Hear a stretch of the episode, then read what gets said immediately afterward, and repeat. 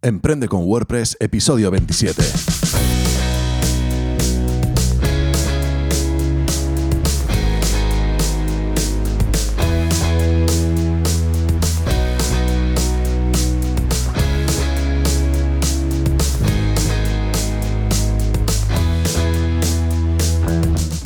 Buenos días y bienvenido a Emprende con WordPress, el podcast sobre diseño y desarrollo web y marketing online en el que hablamos de todo lo necesario para emprender en Internet por primera vez o con tu negocio de siempre. Soy Rafa Arjonilla y hoy vamos a hablar de las webs sostenibles y escalables. Pero antes...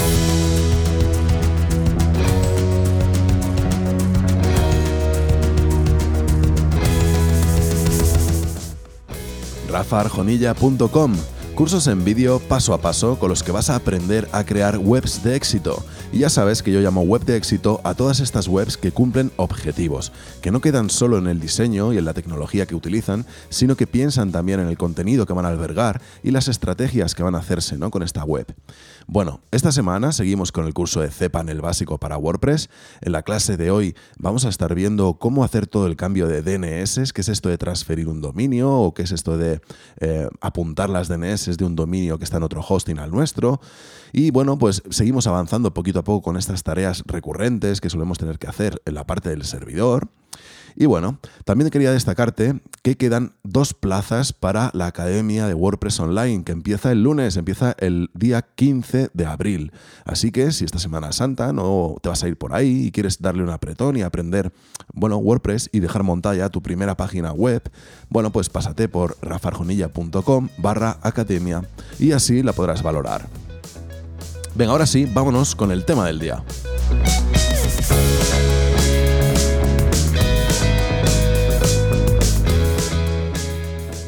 Bueno, venga, como comentábamos antes, hoy vamos a estar hablando de webs sostenibles y escalables.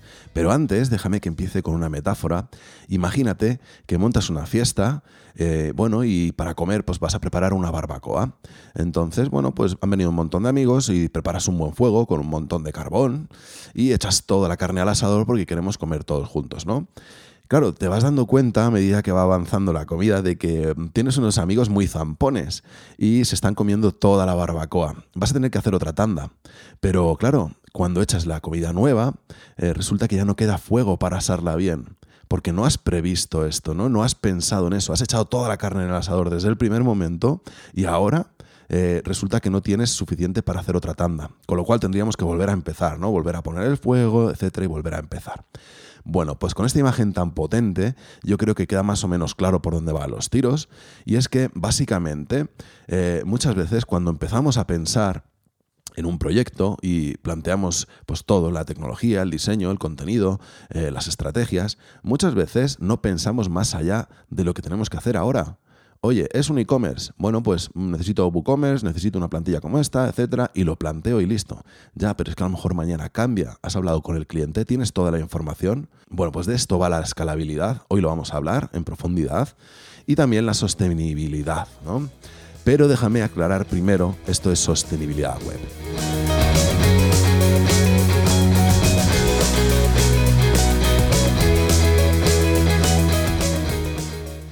Bueno, si buscas en el diccionario o buscas en Internet, en Google, donde tú quieras, la definición de sostenibilidad, bueno, resulta que algo sostenible, sostenibilidad, para que te hagas una idea, no existe esa palabra en español, pero sostenible sí, ¿no? Entonces, eh, puedes encontrar traducciones o, o definiciones como esta, ¿no? Cualidad de sostenible, características que aseguran las necesidades del presente sin comprometer las necesidades futuras. Y ahora aplíquese a lo que sea. Normalmente lo puedes aplicar a, economía, lo habrás visto mil veces aplicado, a ecología. Y aquí es el punto que yo quería aclarar, porque resulta que cuando hablamos de una web sostenible, también podemos estar hablando de una web sostenible eh, desde el punto de vista ecológico. Este podcast de hoy no va de esto, no va de la ecología o del punto sostenible visto desde la ecología, pero sí, ya que estamos, quería eh, introducirte un poco ese tema porque es muy interesante y vas a encontrar un artículo aquí enlazado también muy interesante, ¿no?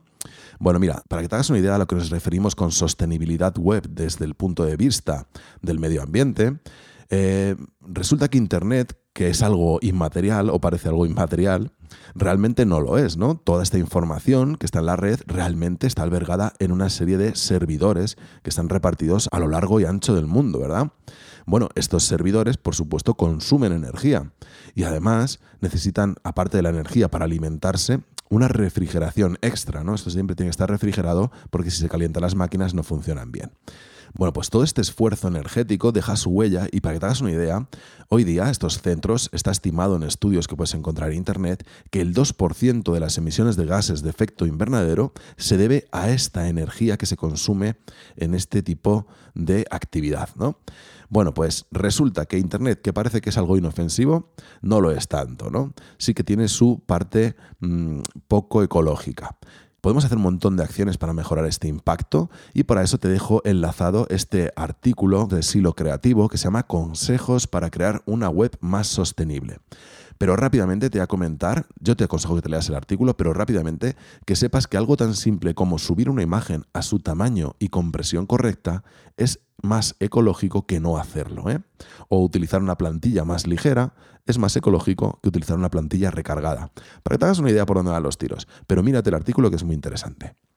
Bueno, aclarado esto, que la sostenibilidad web puede tener dos perspectivas, una es la de medio ambiente y esta es la que no vamos a tocar en este podcast, o solamente vamos a tocar eso que hemos dicho y ya está.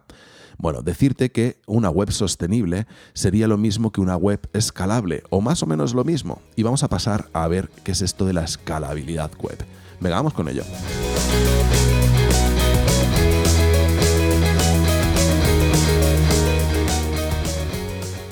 Bueno, pues al igual que antes, vamos a definir qué es escalabilidad web. También te adelanto que es un término que no está en la RAE, no está en nuestro diccionario todavía. Viene del inglés scalability y dice algo así como escalabilidad es un término usado en tecnología para referirse a la propiedad de aumentar la capacidad de trabajo o de tamaño de un sistema sin comprometer el funcionamiento y calidad normales del mismo. Es decir, que una web escalable está pensada para que pueda crecer, eh, virar, cambiar funcionalidades, eh, lo que haga falta, pero siempre respetando que funcione siempre bien y que siempre sea con la misma calidad, ¿no? Esto no es tan fácil cuando planteas una web, ¿no? Lo típico que dices, pongo este plugin para hacer tal cosa, pero mañana pones otro plugin y ya no es compatible. Eso es porque no pensaste en la escalabilidad, ¿no? Pero venga, sigo. Básicamente la idea detrás de todo esto es que si queremos garantizar el éxito de la web ahora y en el futuro, vamos a necesitar pensar en este concepto. Vamos a tener que hacer una web escalable. Y no lo vamos a perder de vista en ninguno de los factores o de los pilares fundamentales a la hora de crear una web. Entonces, vamos a empezar por el primero, por la tecnología, que es donde más eh, directamente vemos esto, aunque en todos los pilares vamos a observar que podemos pensar de una forma más escalable o no. Bueno, venga, con la tecnología, eh, básicamente tenemos que tener en cuenta dos cosas a la hora de plantear nuestra tecnología. Primero, la calidad y las posibilidades de esa tecnología y el equipo que hay detrás humano. Eh, todo esto conforma la calidad para mí. Es decir, las opciones que me da ese software, eh, la gente que lo está manteniendo, el equipo que hay detrás trabajando para hacerlo crecer, etcétera. Todo esto, el tiempo que llevan, la experiencia que tiene ese equipo, todo esto es muy importante a la hora de valorar un software que vas a utilizar. ¿no? Y el segundo punto sería evitar eh, las máximas posibles dependencias de terceros. Es decir, tú tienes un proyecto en el que necesitas una serie de eh, añadidos, funcionalidades, por ejemplo, estamos en el caso ahora, o tecnologías extra de plataformas de terceros o lo que sea, bueno, pues vamos a intentar reducir estas dependencias al máximo. Eh, no es lo mismo depender de 20 proveedores distintos que de 5. al final el éxito de tu proyecto, ahora y en el futuro, como decíamos antes, va a depender también de ellos. Entonces, si eliges mal mm, estos terceros, pues esas dependencias te la pueden jugar más adelante, ¿no? Venga, vamos a empezar con el servidor. Voy a hacer un repaso básico por toda la tecnología y más o menos qué aspectos hay que ir valorando, ¿no? No me voy a enrollar en cómo elegir un buen hosting, porque esto ya lo hemos visto. Pero una vez que tienes la información completa del proyecto, la big picture, ¿no? una imagen general de todo el proyecto, tienes que ver si tu servidor se va a poder adaptar a esto. Quizá no tengas que empezar con un servidor gigantesco que ya lo tenga todo.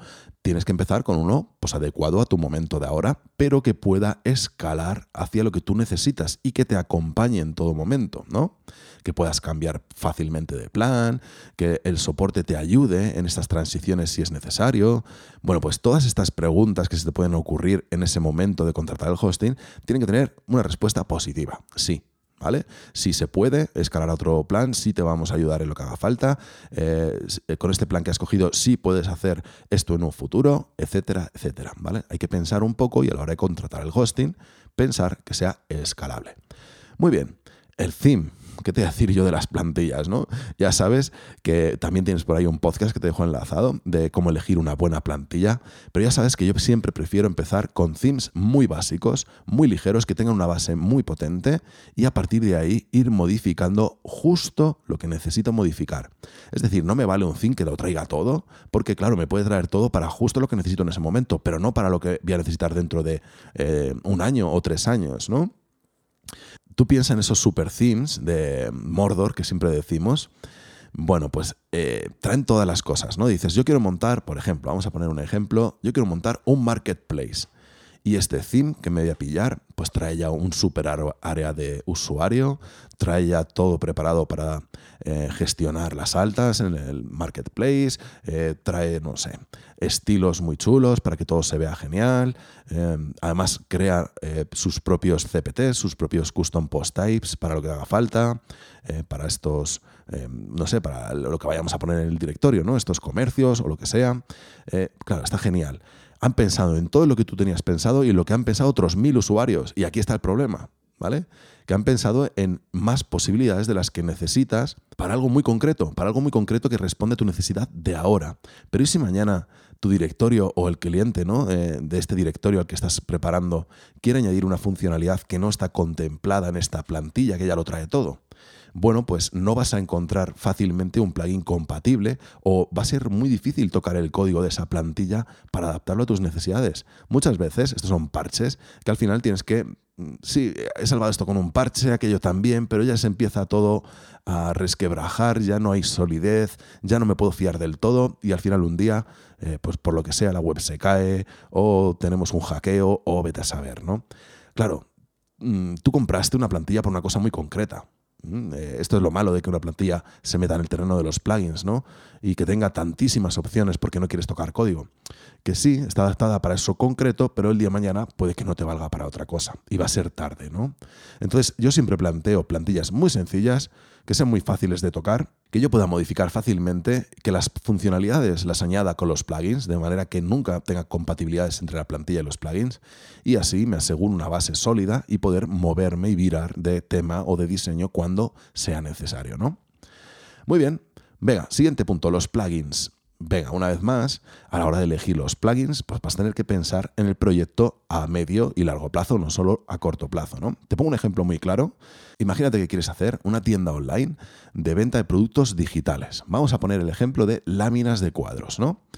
Tú en principio, esto la gente pincha, se descarga el producto, tú cobras y todo listo, ya está. Esto lo podríamos plantear, por ejemplo, con Easy Digital Downloads, ¿no? que es un plugin precisamente para vender infoproductos, ¿no? productos virtuales. Muy bien, pero ¿qué pasa si mañana yo lo que quiero es eh, vender ya el cuadro terminado? Ponerle un marco, que la gente pueda elegir el marco, la lámina, hacerse su cuadro y venderlo y enviarlo ya hecho, ¿no? Claro, Easy Digital Downloads no vale para esto. No se pueden enviar, no se pueden hacer envíos. ¿eh? No, no, está preparado para esto. Es solo para productos digitales. ¿Qué me va a tocar hacer? Cambiarme a WooCommerce. Claro, si hubiera planteado desde el principio esto, habría elegido directamente WooCommerce, que tiene la posibilidad tanto de hacer envíos como de no hacerlos. ¿vale? De vender productos digitales o productos físicos. Oye, pues solo era pensar un poquito más allá o hablar con el cliente. Oye, eh, ¿tienes pensado venderlo en el día de mañana también físicamente? Sí, venga, pues entonces WooCommerce. A lo mejor te dice, no, no, yo no, pero el día de mañana lo que sí que me gustaría es poder crear cursos de cómo hacer estas láminas. Oye, pues entonces, genial. Easy Digital Downloads más la, eh, una extensión que se llama Content, eh, Content, Restriction, que sirve para restringir esa parte de contenido que van a ser los cursos en los que vas a enseñar a la gente a hacer eh, esas láminas, ¿no? Bueno, es un ejemplo tonto que te estoy poniendo para que te hagas una idea que dependiendo de por dónde vayan los tiros o por dónde vaya a evolucionar el proyecto, tienes que plantear una tecnología base desde el principio o no, ¿no? En este caso estábamos hablando de los plugins. Muy bien, vamos a hablar de servicios de terceros. Aquí me estoy refiriendo a un montón de empresas que vas a tener que ir incorporando y que van a ser dependencias, ¿no? Te voy a poner mi ejemplo para que quede muy claro, un ejemplo que conozco bastante, ¿no? Es el mío propio. Por ejemplo, yo utilizo ahora mismo una, dos, tres, cuatro, eh, cinco, seis, siete, unas ocho, nueve tecnologías de eh, terceros. Vamos a ver para qué y por qué, ¿no? Venga, yo utilizo Amazon. Yo utilizo varios de sus productos. Por ejemplo, S3, que sirve para almacenar eh, datos. En mi caso, yo lo que hago es subir ahí todos eh, los archivos descargables para que no estén en mi servidor y pese menos mi servidor. Y también para que sea una conexión, una descarga más segura. Me refiero con los archivos descargables a las plantillas, a, los themes y a los plugins premium que se puede descargar los alumnos, ¿no? que tengo en el área privada. No están en mi servidor, están en Amazon, en una plataforma de terceros. Y me he asegurado de que es una plataforma que escala muy fácilmente. De hecho, es de las que mejor escalan del mercado, ¿no? Amazon es una maravilla para todo, ¿eh? Para, yo estoy planteándome incluso llevarme ahí más cosas, ¿no? Pero es para todo una maravilla, para correos, para imágenes, para CDNs, que es el siguiente punto que te iba a comentar, ¿no? Amazon está genial también para aprovechar una CDN, ¿no? Para poner nuestros archivos en diferentes servidores a lo largo del mundo y así que se descarguen más rápido, ¿no? Por ejemplo, imágenes, eh, archivos eh, estáticos como las hojas de estilos o lo que sea. Bueno, pues Amazon es una buena elección porque es una empresa muy grande, que tiene mucho avance, que tiene mucha inversión, que, eh, pues no sé, que lo único que hace es crecer, pues me puedo fiar de ellos. ¿eh? Ellos lo utilizan para cosas más grandes que yo y, y funcionan. O sea, empresas más grandes que la mía están escalando sus proyectos gracias a Amazon. Bueno, pues este sería un ejemplo. YouTube. ¿Para qué utilizo yo YouTube? Para todo lo que tenga que ver con contenido gratuito.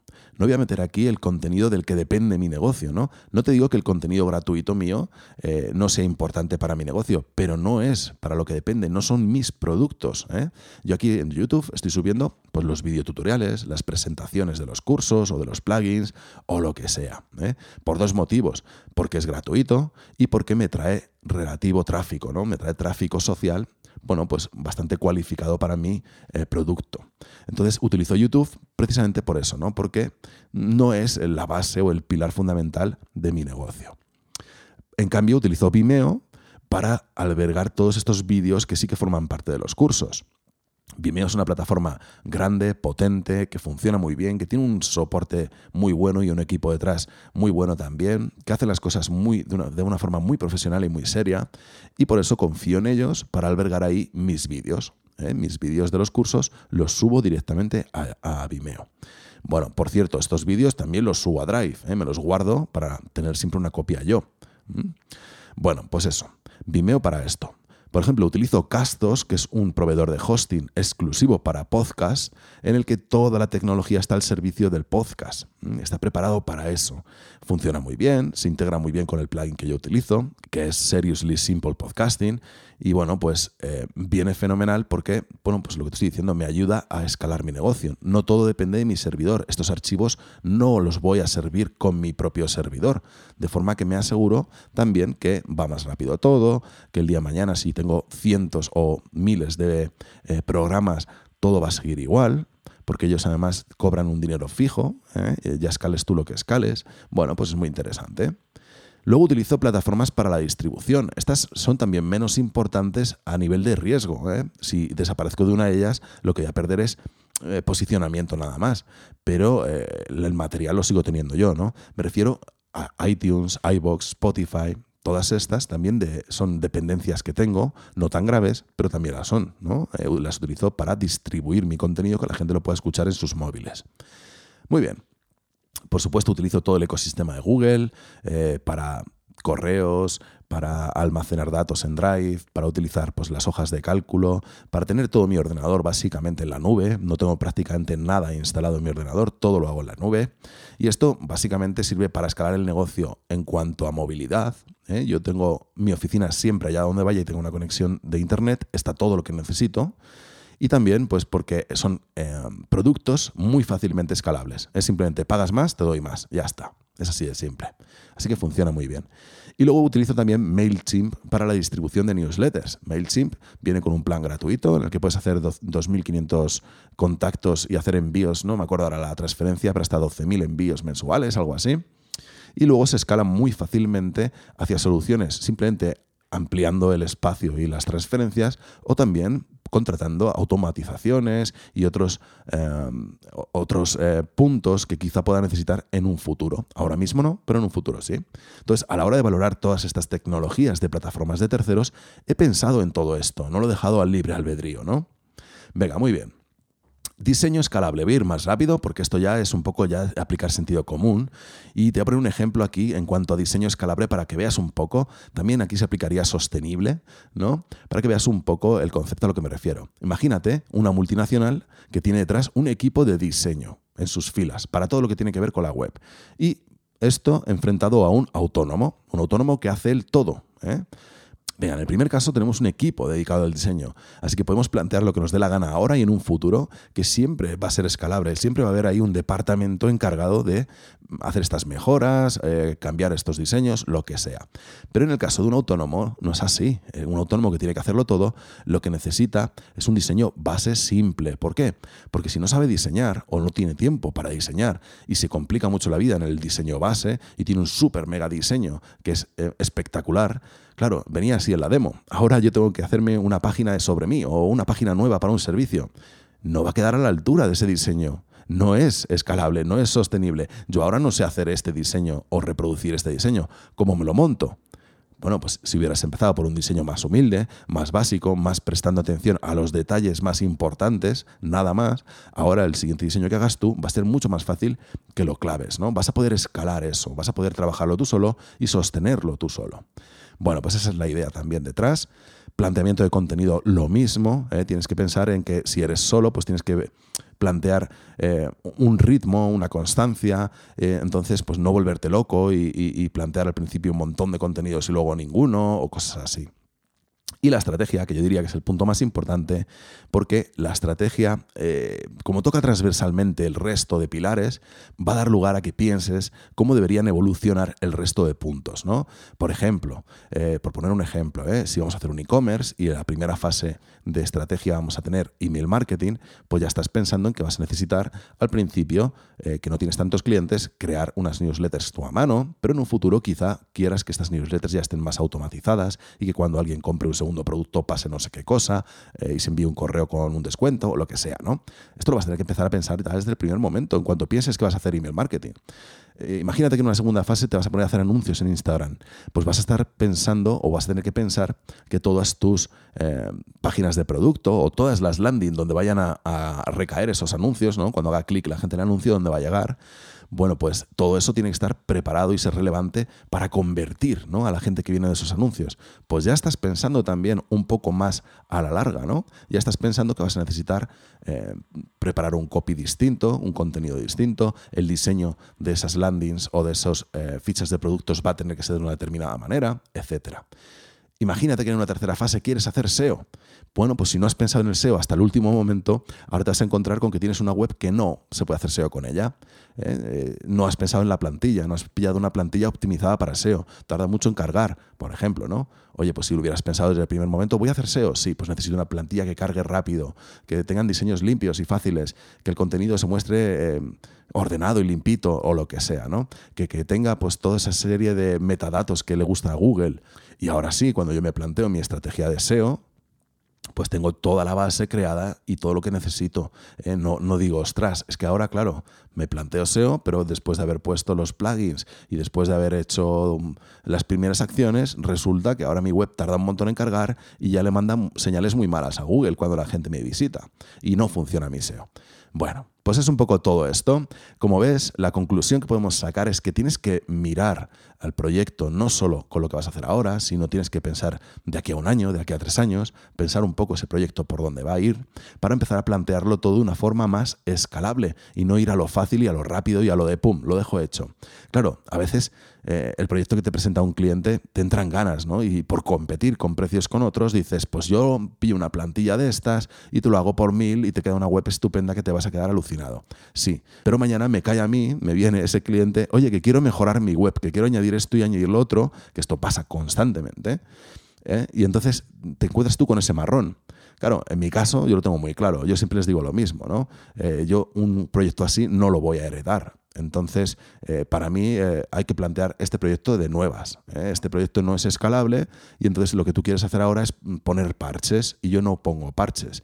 en mi caso, yo te puedo plantear una web que funcione bien desde el primer momento y en el que puedas seguir escalando. Entonces, normalmente a este tipo de planteamientos los clientes tienen dos opciones de reacción. Te reaccionan diciendo, perfecto, adiós, busco a otro que lo haga y no te contrato. Y segunda, ostras, gracias por haberme contado todo esto, esta problemática. Eh, ahora confío un poco más en ti y te voy a dar este trabajo y además te voy a dar el siguiente. Seguramente si, haces ese bien, pues te va a dar el siguiente también, ¿no?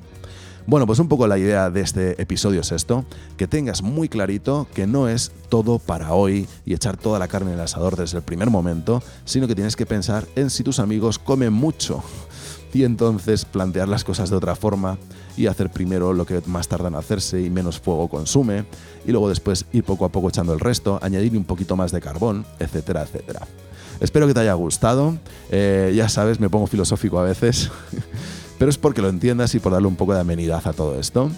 Y ya solo me falta darte las gracias por suscribirte al podcast, por tus valoraciones de 5 estrellas en iTunes, por tus likes y comentarios en iBox, por suscribirte en Spotify, gracias por compartir en redes sociales y por estar ahí y por darle sentido a este proyecto.